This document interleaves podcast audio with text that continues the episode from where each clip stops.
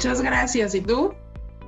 Muy bien, este es un tema que me gusta mucho. Ya hablé de esto en alguna ocasión, en una temporada pasada, pero nunca desde el enfoque de las heridas de la infancia. Entonces creo que va a estar muy interesante hablar de esto, ¿no?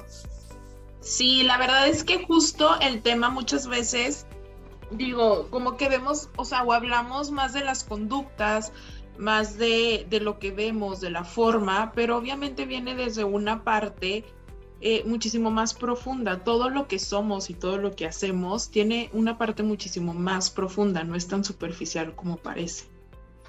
Claro, antes de empezar de lleno con las heridas de la infancia y la relación con la comida, platícame un poco tu carrera profesional, cómo llegas a hacer lo que estás haciendo hoy. Bueno, yo estudié primero en licenciatura en psicología en la Ibero de Torreón, yo soy de Torreón, entonces yo estudié primero aquí la licenciatura. Después, estudiando la licenciatura, lo que hacen en la universidad es que desde el primer semestre te empiezan a mandar como a prácticas con diferentes grupos y diferentes etapas de desarrollo. Entonces yo desde el primer semestre me empecé a dar cuenta que lo mío iba a ser lo clínico. O sea, yo decía, me voy a dedicar al área clínica, me voy a dedicar al área clínica.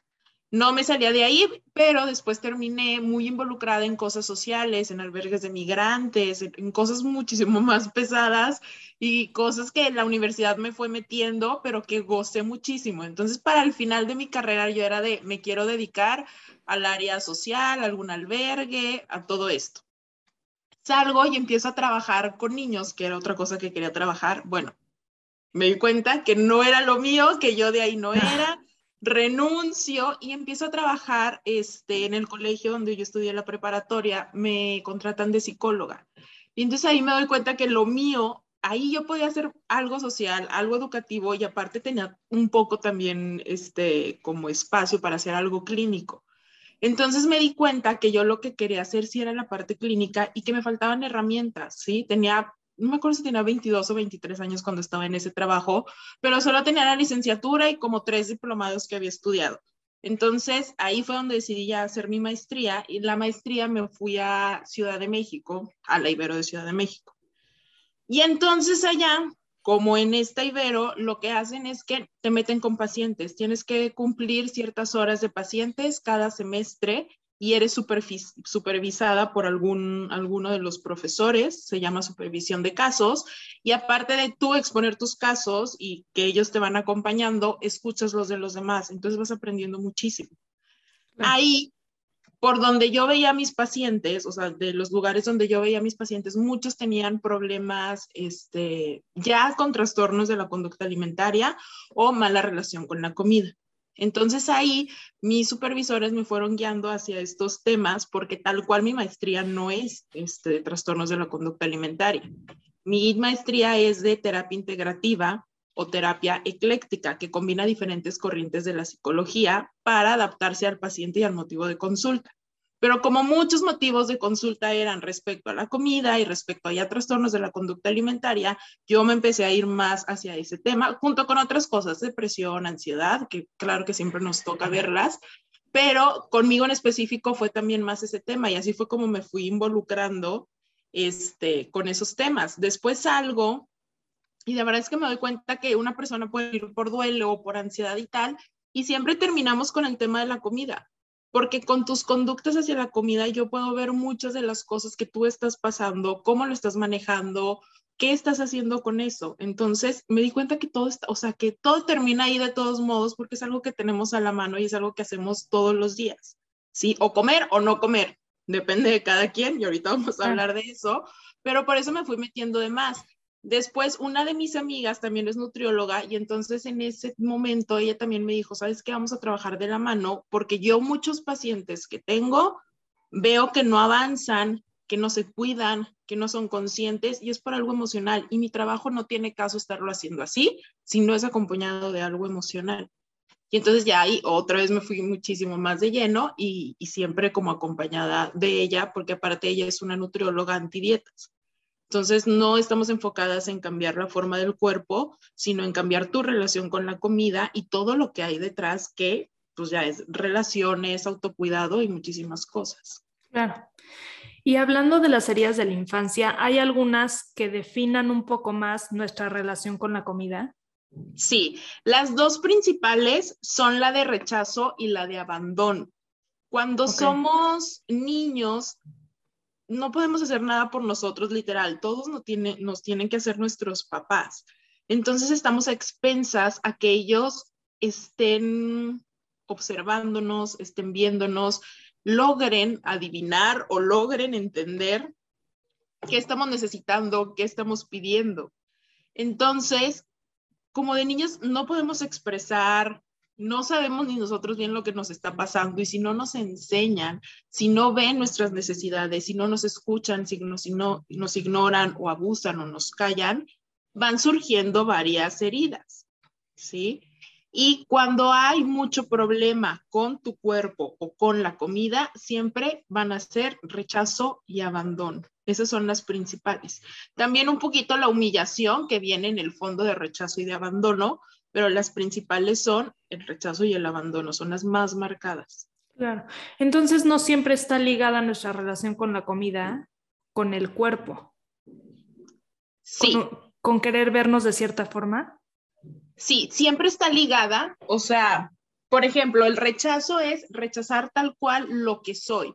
Estuve en un ambiente en donde yo como era, lo que era y lo que hacía, no fue bien visto.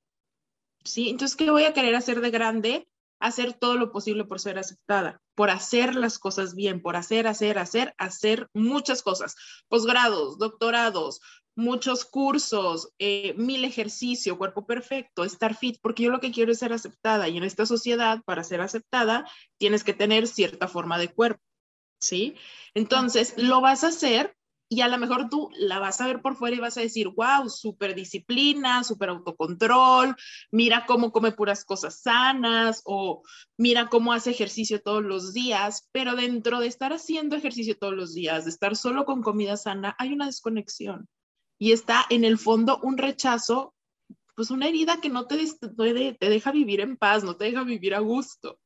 Entonces, puedes estar con una forma que socialmente es aceptable y tener una herida y hacerlo desde algo que no te está haciendo feliz o puedes tener un cuerpo grande y también puedes tener una herida o puedes no tenerla, ¿sí? Justo por la, por la parte física, no podemos saber si la persona la tiene o no la tiene, sino por la parte de atrás, la parte emocional, de cómo se trata, de desde dónde empezó a hacer mucho ejercicio o desde dónde se abandonó y entonces ahora no hace ningún tipo de movimiento.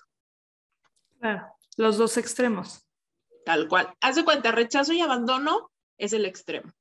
Son polos.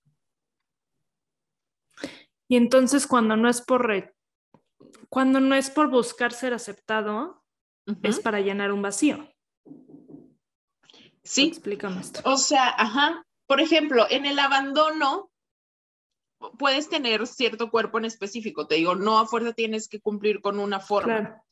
Pero en el abandono es, las personas que tienen la herida de abandono es, yo dejo de hacer todo por hacer todo para los demás. ¿sí? Fui un niño que no fue visto sus necesidades, que yo siempre tenía que estar viendo por las necesidades de mis cuidadores primarios, no me enseñaron a ver mis necesidades, a verme a mí mismo, sino a ver afuera y a cumplir con lo que me están pidiendo afuera. Si mi mamá me decía, es que tú me tienes que hacer feliz porque eres mi niño amado, el niño se queda con eso y el niño entonces aprende a que va a hacer las cosas por el otro. Si mi mamá en ese momento necesita algo, yo lo voy a hacer.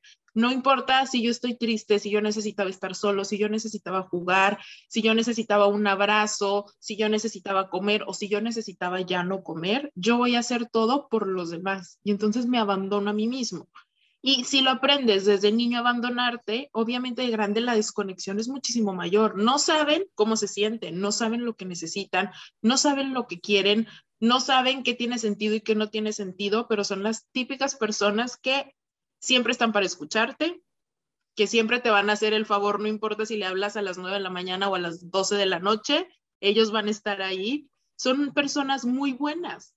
Y entonces ellas, desde su herida de abandono, lo que quieren hacer es ser agradadas, agradarle. Como que quedas bien con todo el mundo.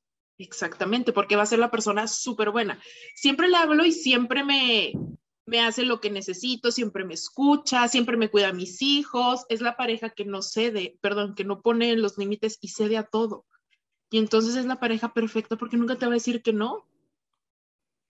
Pero detrás de eso hay un abandono hacia sí mismo, hacia sus límites, hacia lo que quiere, hacia lo que no quiere, hacia lo que busca, hacia está a gusto o no está a gusto en donde está. Entonces, por esa desconexión, también puede o no comer porque prefiere dejar de comer por ir a atender a alguien y luego va a llegar en la noche a comer todo lo que esté enfrente de, de ella, porque o de él, porque no comió en todo el día, porque no sabe realmente lo que su cuerpo necesita por la desconexión que tiene. Entonces, eso también va afectando y es una herida. ¿Y desde qué edad has tenido pacientes con trastornos de la conducta alimentaria? Mira, la más chiquita que he atendido, porque yo no trabajo con niños, como te digo, en mi primer trabajo me di cuenta que no era lo mío.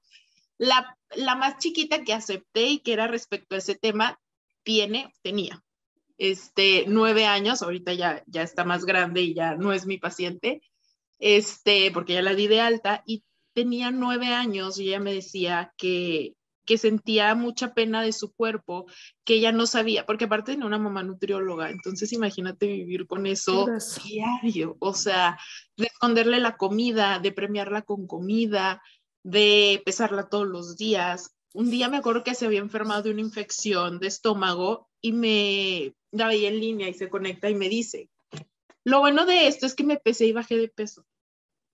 Porque tiene la... Nueve años. Nueve años, porque tiene la báscula en el baño. Entonces ella después de estar vomitando por la infección, se pesó y pesaba menos, pero estaba enferma. La veías y estaba, o sea, pobrecita, acabada, acabada. Y su emoción era que había bajado de peso. Entonces, la verdad es que sí es algo bien triste porque ¿qué le estaba enseñando a su mamá? Muchísimo rechazo, que así como ella era, estaba mal. No estaba bien, exacto. Exactamente. Y todo lo bonito que ella tenía, porque es una niña simpatiquísima, muy inteligente, con muchos recursos, no valía, porque el cuerpo que tenía no es el cuerpo aceptado. Entonces, ¿La mamá? la mamá se lo decía. Y ella ya lo aprendió, o sea, ella ya decía, tengo que sumir la panza, tengo que ponerme ropa muchísimo más holgada o tengo que caber en cierta ropa que me compró mi mamá, cosas muy fuertes que a los nueve años, ¿qué te tiene que importar en la vida? Pues a lo mucho tu escuela y jugar. Claro, y en un caso así que obviamente eso se lo está inculcando la mamá o en casa, ¿cómo trabajas esa herida llegas a los papás, lo trabajas con los papás también, obviamente, o, cómo cambia eso, porque va a regresar a ese núcleo. Exactamente, se trabaja con la familia, se trabaja con ella sus recursos, su autoestima, su autoconcepto, se refuerza en ella todas las cosas buenas y todos los recursos que tiene para que vaya soltando esa parte. Y claro, con la mamá se habla tal cual de, del daño que le está haciendo. Porque también muchas veces los papás lo hacen desde el lado de, es que le digo eso para que no lo molesten en la escuela, entonces mejor lo llevo a que haga dieta para que en la escuela no le digan gordito o gordita. ¿Sí? Y entonces el fondo no es malo. ¿Sí? No le quieren hacer daño, lo quieren proteger. Pero le están enseñando. Exacto, pero le están enseñando que entonces el que te dice gordo o gordita, que se burla de ti, tiene razón y tú estás mal. Entonces mejor vamos al doctor, vamos al nutriólogo para que tú estés bien. ¿sí? Y claro, digo, el fondo, pues dices, bueno, es un papá que quiere que el niño esté bien, pero la forma no lo es. Sí, como tú dices, como papás tenemos que estar más alerta, bueno, o más bien siempre pendientes de, o sea, tu hijo y lo que él piensa es lo que importa. Si lo molestan por tener sobrepeso, aunque sea un niño, lo trabajas directamente con tu hijo, pero no le das la razón a los demás tratando de cambiarlo a él, ¿no? Exactamente, ajá, porque entonces en el fondo es, si es cierto, si estoy mal yo, los que me molestan tienen razón y mi papá está haciendo lo mejor para mí. Y sí, vuelvo a lo mismo, el fondo puede ser real, una preocupación, pero la forma no es la manera. Si tú sigues haciendo esos comentarios en casa, o a lo mejor me dicen, en mi vida he hablado del cuerpo de mi hijo o de mi hija, en mi vida, pero pasa tu tía y hoy tu tía la gorda. O ay, te vas a comer eso, ya llevas dos. O... Sí, es lo que dices todo el día. O te dices a ti misma que te ves en el espejo y no es que ya subí, es que ya bajé, es que tengo que hacer más ejercicios, que no. Sí. Muchas de mis pacientes ya más grandes, este, tanto adolescentes como adultas, me dicen, pues es que yo vi a mi mamá toda la vida a dieta. Claro. Toda la vida se estaba cuidando. Ella no comía pastel, ella no comía helado, ella no comía tortillas, ella siempre se estaba pesando, ella siempre tomaba jugos. Entonces, muchas veces si no lo hacen directo a, a los hijos, pero el ejemplo que están dando los niños lo están viendo y entonces empiezan a decir, pues yo tampoco como tortilla, yo tampoco como pastel, yo tampoco... Este, sí, sí, sí cuando decimos que copian lo que ven, es copian es real. Lo que ven. Real tal cual. Entonces muchas veces los papás piensan que los niños no se dan cuenta. Y vuelvo, eso, ese tipo de acciones son las que hacen que lleguemos a heridas profundas, tanto en las conductas como en las emociones. ¿sí? Este ni, por ejemplo, esta niña, en vez de ver, oye, ¿cómo te sientes físicamente? ¿Qué necesitas? Imagínate con una infección, ¿cómo te sientes? Muy mal. En vez de ver la parte emocional y la parte física, la niña solo se fijaba en eso porque siempre ha sido vista solo por lo superficial, no por cómo te sientes o por qué necesitas. ¿Sí? Crece en un núcleo donde esa parte tan esencial de nuestra vida, de estar conectados y de ser validados por lo que sentimos, no la estaba teniendo. Entonces ella aprende que eso no hay que tenerlo, hay que enfocarnos en otra cosa. Claro. Entonces, lo que tenemos que trabajar es esa conexión de tú qué sientes, tú qué necesitas.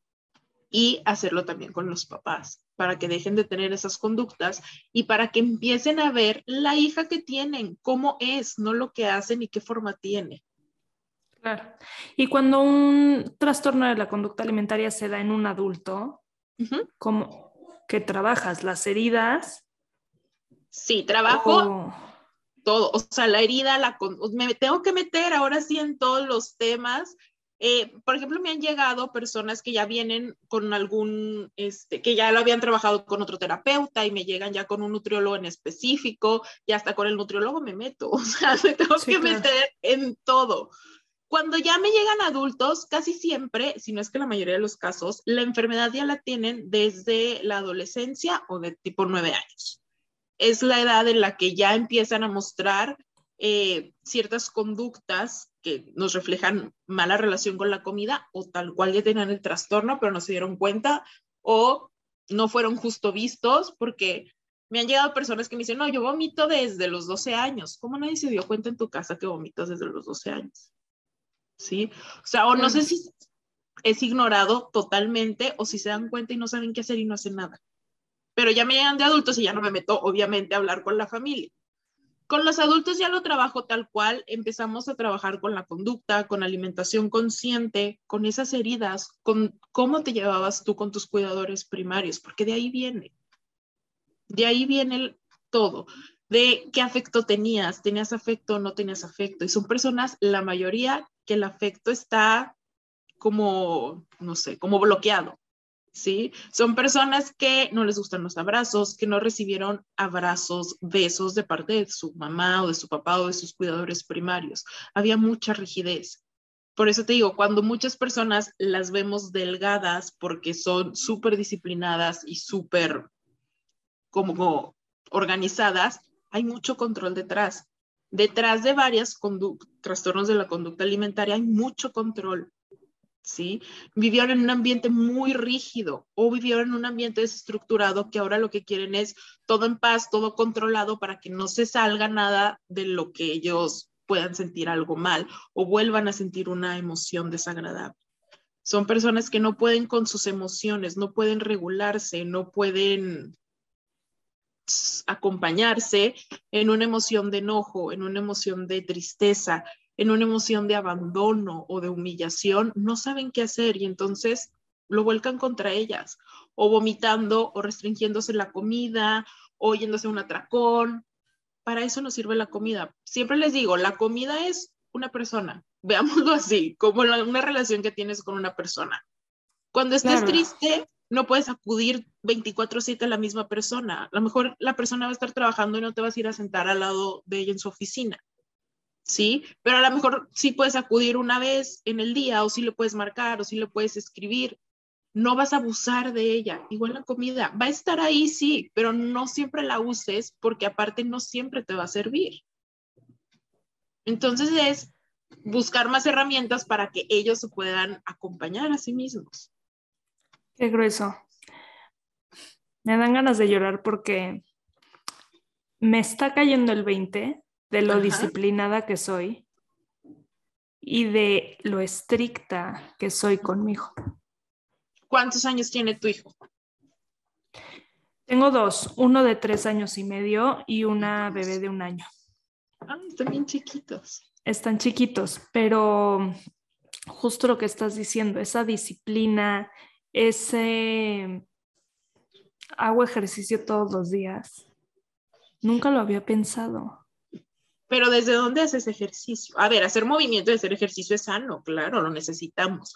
Nos regula mucho hormonalmente, nuestro cuerpo se relaja, se desestresa. definitivamente me, me desestresa, me hago 10 minutos igual, igual hoy hice 20, igual de ayer media, o sea, no soy de ir al gimnasio, no soy de correr, no, no me gusta eso, pero hago algo de ejercicio y soy súper disciplinada, como que nunca lo había visto desde esa forma y muy estricta conmigo. Ahí está vuelvo a lo mismo, el fondo es lo que tenemos que ver. Que hagas ejercicio no es malo, pero tal vez un día tú dices, tuve una muy mala noche con mi hija, porque no dormimos las dos, porque estaba incómoda, porque no sé qué tenía, porque tal, pero no me importa, voy a hacer ejercicio porque tengo que hacer ejercicio, aunque ahorita me esté matando y prefiero usar esos 20 minutos para dormirme tantito. Sí. Sí, hay que ver el fondo. Exacto. Sí, porque obviamente hay días que digo, hoy necesito dormir, dormir este tiempo, no gastar más energía que no tengo, porque no llego, no me rinde el día. El punto de, por ejemplo, este tipo de conductas, no, no, por eso te digo, no, no lo podemos juzgar desde por encimita o nada más superficialmente. Nos tenemos que ir al fondo de qué tan conectada estás contigo y tus necesidades y cómo te sientes y lo que necesitas aprender a escucharnos, ¿no? Exactamente. Y cuando hay estas heridas, hay una desconexión impresionante porque tus papás, porque los papás no enseñaron esa conexión. Quienes nos enseñan la conexión hacia nosotros mismos y hacia el autocuidado que tenemos que tener hacia nosotros son nuestros papás. Si no nos la enseñan, está como como si como cuando llega el internet y se va. Así la tenemos. Así es esa conexión, o sea, en ratos puede estar, en ratos no, en ratos a lo mejor nos damos cuenta de que sí hay internet, pero no le hacemos caso y no lo podemos llevar a la acción. Totalmente, totalmente, porque esto es algo justo que lo mencionas.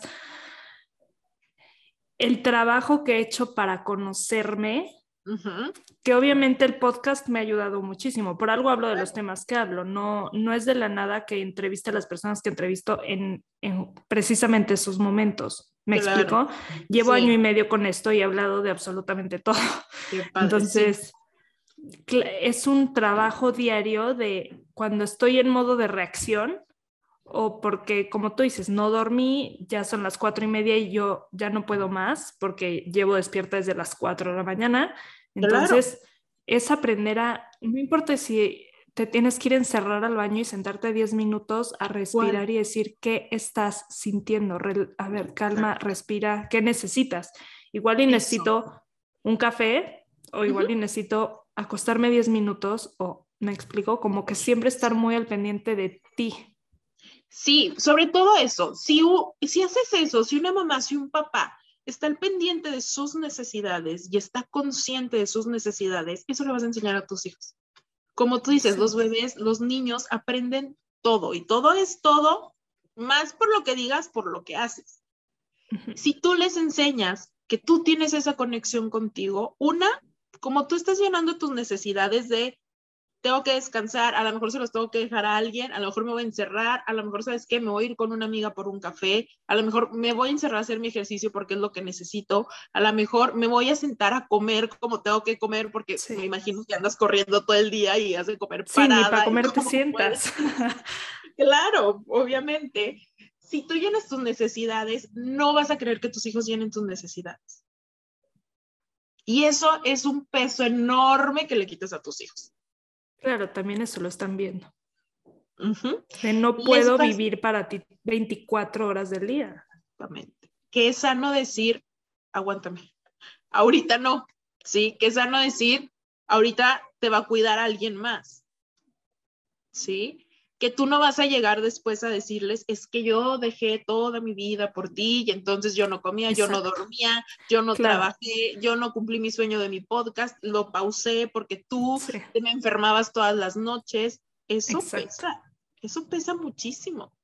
Como tú dices, tenías, estos temas te interesan, lo estás haciendo desde un fondo de, descubrir más y de compartir, que eso me encanta, porque no hay que quedarnos las cosas. Siempre les digo, yo estoy en mi consultorio, pero cada que invitar una plática o algo, digo, me encanta porque se trata de, sacarlo, de, de que la sociedad sepa más, de que cada vez lo hablemos más, de hacerlo consciente, de que no nos quedemos con lo que aprendamos nada más en nuestro consultorio para nuestros pacientes, sino que demás personas lo puedan obtener de alguna manera.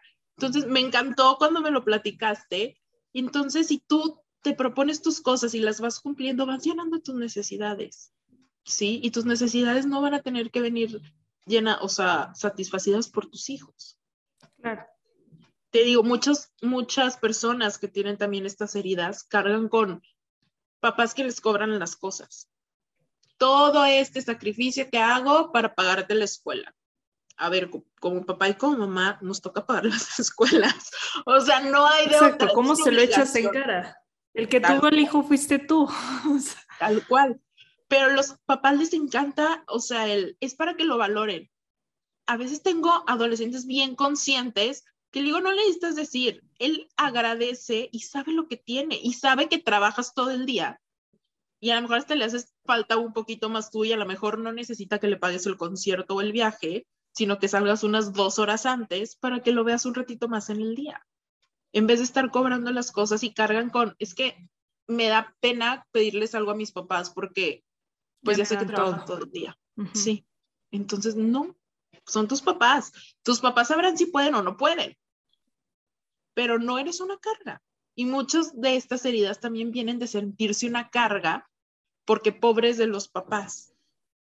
Claro, y es lo que te hacen creer desde chico. Como tú dices, si te echan en cara, por así decirlo. Sí. Yo llevo esta vida y me muero de sueño todo el día y trabajo día y noche por ti, porque tú tengas lo mejor. Es como, ¿por qué me lo estás echando en cara? Exactamente. ¿No? Exactamente. O sea, si fuera por el niño, pues la mayoría quisiera tener a sus papás ahí no trabajando. Exacto. Pero no Todos los papás piensan que, los niños necesitan más de lo que realmente necesitan. Y lo que quieren es presencia.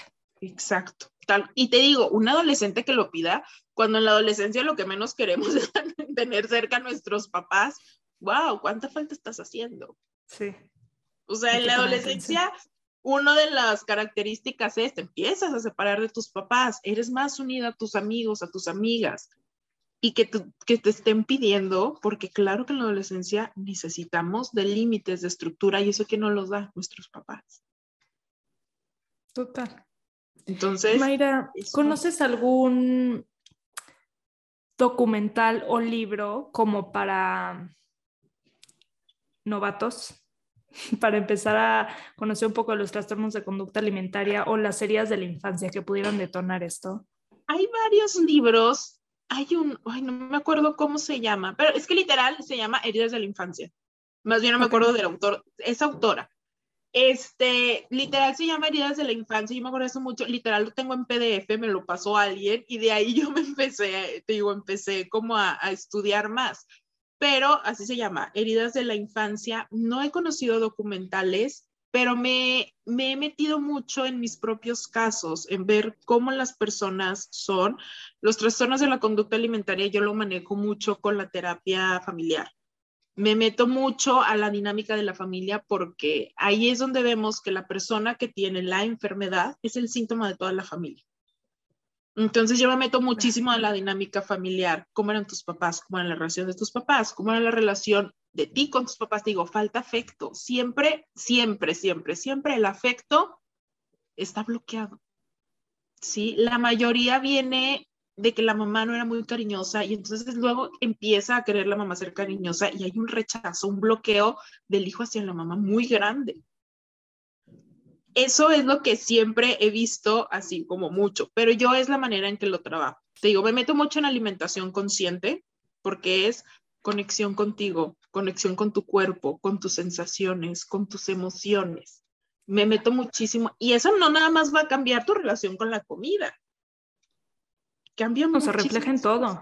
Exactamente.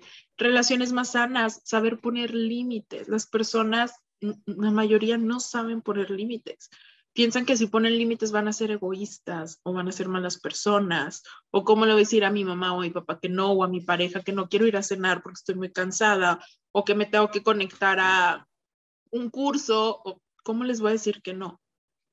Hay mucha falta de límites, ¿sí? No les enseña a que es válido lo que sienten o lo que están haciendo como para decir, ahorita no te puedo contestar la llamada, pero en dos horas te marco cuando esté libre o ahorita estoy muy cansado, no te puedo hacer tal favor, pero a lo mejor mañana. O sabes que tengo un contacto que sí te lo puede hacer ahorita y delegar. Sí, estamos como muy enseñados a que eso no es válido. Entonces, cuando estás consciente, cuando estás conectado, cuando tú validas y le das importancia a lo que estás viviendo y a lo que estás sintiendo, todo se va a mover. Entonces ya el tener que controlar todo no va a ser tan necesario. El tener que siempre acudir a la comida porque estás enojada, porque estás frustrada, porque estás cansada, porque ya estás aburrida, porque ya estás harta, por muchas cosas, tampoco siempre va a ser necesario. ¿Sí? Como tú decías, si yo me siento cansada y a lo mejor necesito encerrarme, a lo mejor necesito dormirme, o a lo mejor necesito hacer ese ejercicio, o a lo mejor necesito salirme con una amiga, esas son herramientas. Esas, esas son herramientas que te funcionan a ti a volver a conectar. Pero si siempre vamos a la comida o siempre vamos a la restricción, mm, vamos a seguir en lo mismo. No vamos a cambiar. Entonces, yo trabajo mucho con terapia familiar para ver toda la dinámica, para cambiar. Muchas veces las cosas cambian porque siguen involucrados en la, o sea, la misma dinámica, todavía viven todos juntos muchas veces pues ya nada más es sanar la relación que tenías con tus papás porque a veces pues ya ni están. ¿Sí? Entonces, en eso, en eso me enfoco yo, en sanar tu conexión, en sanar tus límites y en sanar las relaciones eh, con la familia. Digo, y a veces sanar las relaciones, alejarte. Exacto.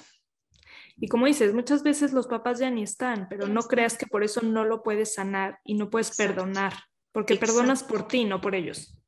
Claro, y también a veces les digo, porque muchos, digo, también, por ejemplo, algo que también he visto con personas que tienen problemas con, con la comida y casi siempre es más por compulsión, o sea, que comen muchísimo, atracones y así, son personas que fueron abusadas, este, ya sea sexualmente o que fueron negligentes sus papás, y es un abuso también, siempre se va más hacia la compulsión. Y entonces muchas veces, por ejemplo, no quieren perdonar a la persona que abusó de ellos y es válido, no tienen por qué. O sea, si ahorita no quieres, no puedes, es válido, pero tenemos que arreglar lo que sientes para que tú ya puedas vivir sin cargar eso que viviste, que no era tu responsabilidad, ni tu culpa, ni tu nada.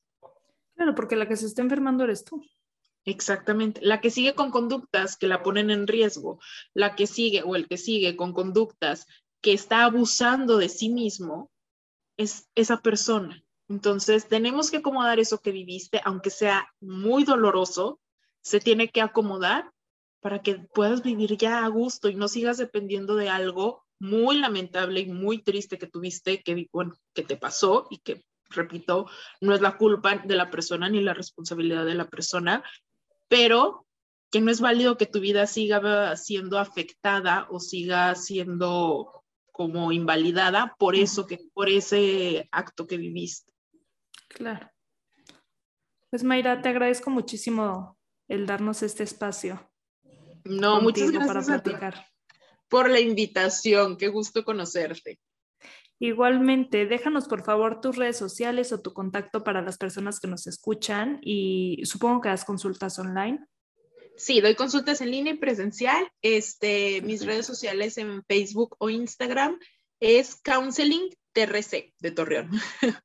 así ah, estoy en, sí, así estoy en, en mis redes y te digo, pues ya estoy acá en Torreón, ya no estoy ahí en México, pero acá sigo trabajando. Exacto, en línea podemos vernos. Sin problema.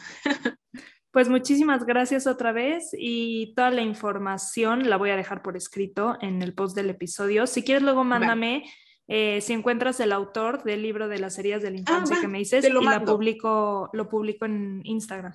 Va, perfecto, te mando ahí cosillas que puedan leer. Otro libro que sí recomiendo mucho es el de alimentación intuitiva. Así se llama, es tal cual así. Y ese viene mucho como con actividades, cuestionarios que las personas las pueden ir llenando y pueden ir avanzando conforme este, quieran y conforme puedan. Y ese también es algo de em, empezar a conectar contigo mismo. Buenísimo. Pues muchísimas gracias y seguimos en contacto. Muchas gracias, un gusto, que estés muy bien. Igualmente. Un abrazo, bye. Igual, bye.